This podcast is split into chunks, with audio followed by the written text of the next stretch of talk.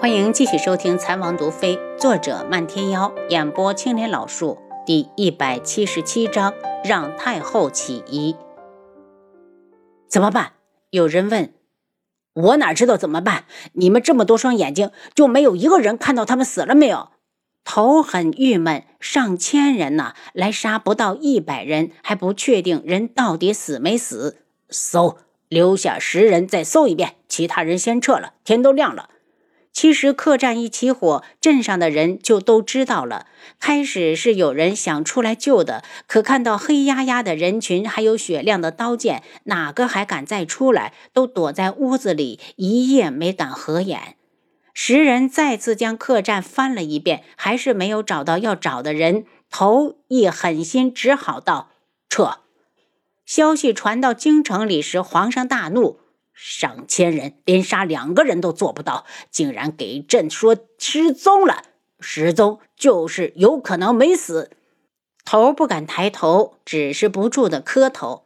去沿途设防，禁止闲杂人等入京。皇上阴沉着脸。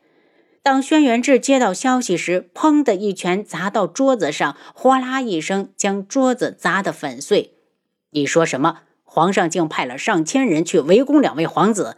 他深深的呼吸，极力的忍着去进宫拍死皇上的冲动。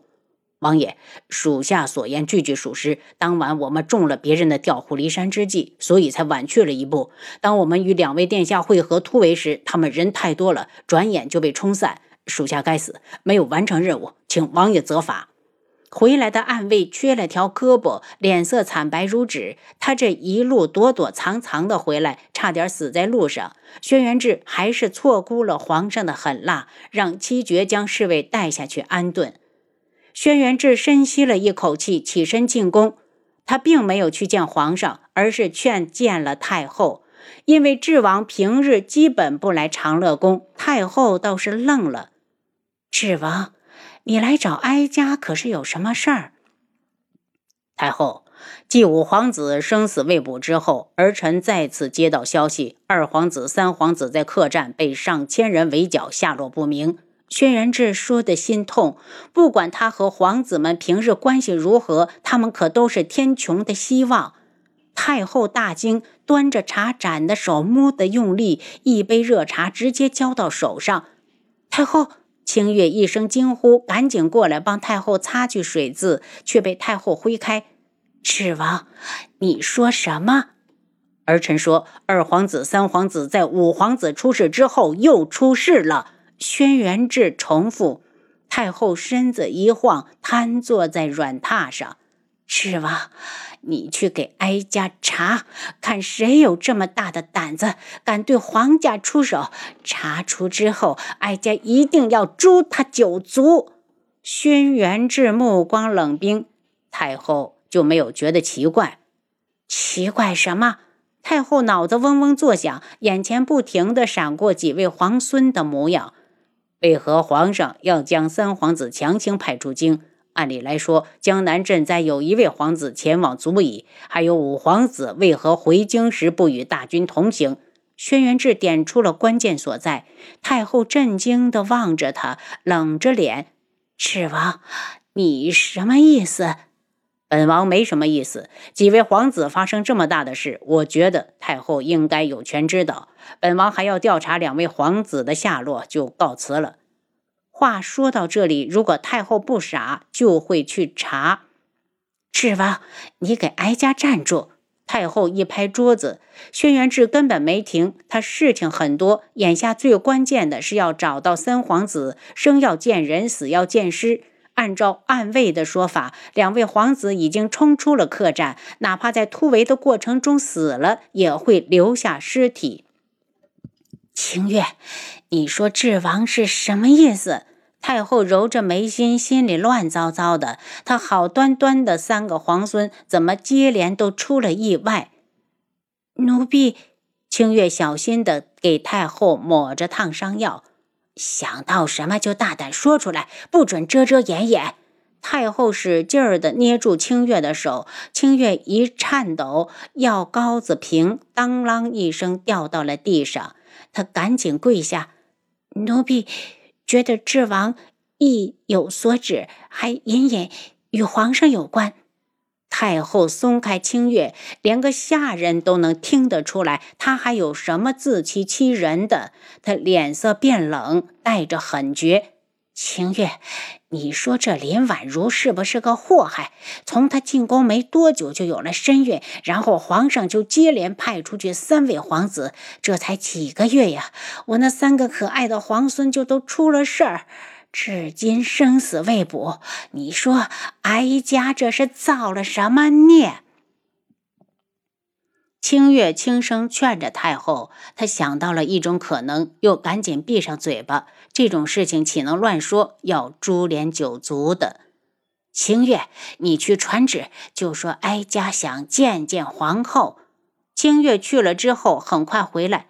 太后，皇后身子不舒服，听说还没起呢。太后怒哼一声。过了许久，清月，你出宫一趟。让魏秋在暗处替我保护着七皇子，有什么风吹草动，马上进宫来报。清月应下，赶紧出宫。轩辕志回到天际阁，正看到楚清瑶等在这里。你有事？他走过来。楚清瑶望着他墨染似的眸子，那里就像带了吸力，让他沉浸在其中无法自拔。轩辕志俯视着他，慢慢靠近，唇就要贴上他的，他才慌乱地后退一步，小声道：“明日是我外祖的生日，等他生日之后，我想去帮着种植药材。”不准去。轩辕志望着他失望的小脸，解释了一下：“重要的事用不着你。”生日那天，本王会安排人引开昆仑卫。如果有时间，我也会去。轩辕志讥讽的道：“万一有人找不到王爷，顺藤摸瓜的找到庄子上，岂不是浪费了王爷这么久的苦心？”轩辕志总觉得这话怪怪的，又不知道哪里不对。在药材收获之前，本王也不会去那两处。只有做到无声无息，才不会被人发现。楚清瑶撇撇嘴，他选的两处地方可都是山林里，估计八百年都不会去一个外人。小心驶得万年船。他拉过他的手，送你外祖的礼物可选好了？库房里的东西你可以随便使用。还有上次那五百万，再过一段，本王就还你。没想过要你还，可本王不习惯花女人的钱。轩辕志能养得起三万大军，肯定生财有道，自然不止江南那一处敛财之地。随你，既然他想划清界限，还钱的时候他收下就是。轩辕志想了想，将两位皇子在归京途中下落不明一事说了出来。王爷要亲自去找人？不用，有安慰就行。如果皇上一意孤行，本王不介意让这天穹的冷雨换个人来做。轩辕志目光涌动，一脸森寒。如果三位皇子相继出事，他绝不能再让七皇子有意外。昨日管家把账本送了过来，我回去看看。他知道他有事要忙，楚清瑶便出去。到了院子里，正看到素如意冷着脸站在树下，似乎是在等他。他装作没有看见，想直接过去，素如意却拦住他：“楚清瑶。”宋世权断了胳膊，你跟我去看看。没请大夫，可我就想让你去医。苏如意说的理直气壮。楚清瑶嘲弄的轻笑：“如意姑娘，我的身份是智王妃，不是大夫。再说男女有别，本王妃怎么可能去给男人医伤？你不要脸，本王妃还要呢。”似乎知道楚清瑶在暗讽自己，一直赖在轩辕志的院中。苏如意大怒：“你还少给男人诊治了吗？东方顺不是男的吗？还有慕云不是？”楚清瑶的目光危险起来，看来自己的一举一动都在昆仑卫的监视下呀，连慕云的名字都能打听出来。好在他不知道慕云就是楚云木，要不然传到皇上耳中就是大罪一条。宋世权是你男人？他问。楚清瑶，你胡说什么？宋如意大怒。他和宋世权亲近，目的只是为了气质哥哥，想让他吃醋。不是你男人，你那么紧张干什么？楚清瑶拍开素如意。本王妃想给谁医要看心情，现在我心情不好。见他就这么走了，素如意气得大喝：“楚清瑶，你别太得意。我告诉你，要是得罪了一门，有你好受的。楚清瑶冷笑，步伐不变。他和一门从来就没有友好过。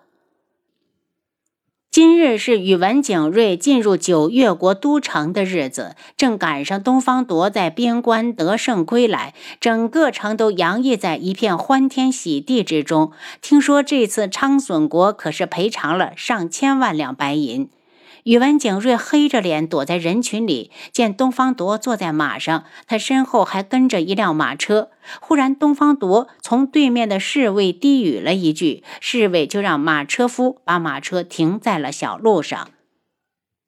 殿下，车里的人会不会是天青公主？月泽疑惑的道：“跟上去。”宇文景睿已经断定车上之人必定是宇文天青。当马车进入东方铎的府邸，两人悄悄地前进了后院。远远看到宇文天青下了马车，被丫鬟带进一座僻静的院子。侍卫开始离开，宇文景睿点晕了丫鬟，直接闯进了屋里。宇文天青拼命地控制自己不能尖叫，他身子却如坠冰窟。他都已经到了九月国，宇文景睿怎么还如复古之躯一般的又跟来了？天青，你攀上了高枝就不认识我这个皇兄了吗？太子哥哥，宇文天青颤抖着后退，宇文景睿一把扯住他，拎到眼前，阴狠的道：“连你都敢讽刺我！”您刚才收听的是《蚕王毒妃》，作者漫天妖，演播青莲老树。